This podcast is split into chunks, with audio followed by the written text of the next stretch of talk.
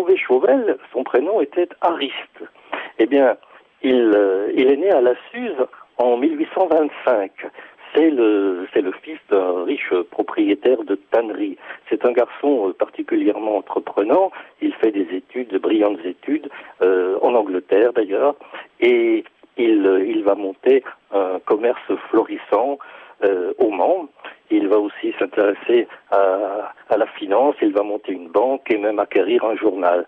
Et à 35 ans, il va se lancer dans la politique. C'est un républicain un républicain convaincu. Et il va rapidement devenir maire du Mans. Et malheureusement, il va être révoqué sous Louis-Philippe à cause d'un discours où il avait fait état de ses idées d'une manière un petit peu violente.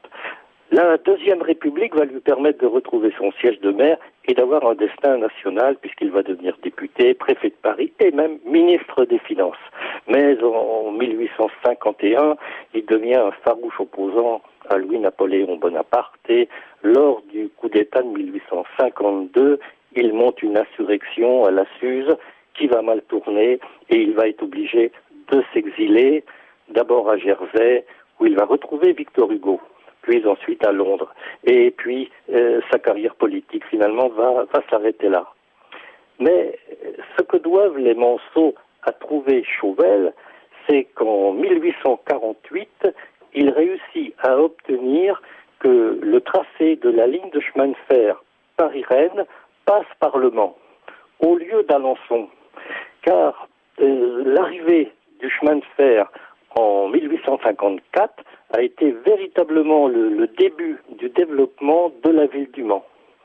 C'est vraiment quelque chose qui, qui a permis euh, un essor important de, de, la ville.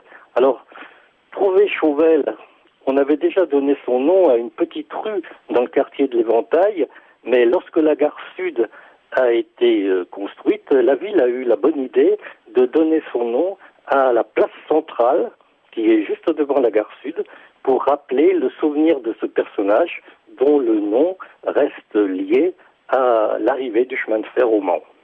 Voilà l'histoire de Trouvé Chauvel.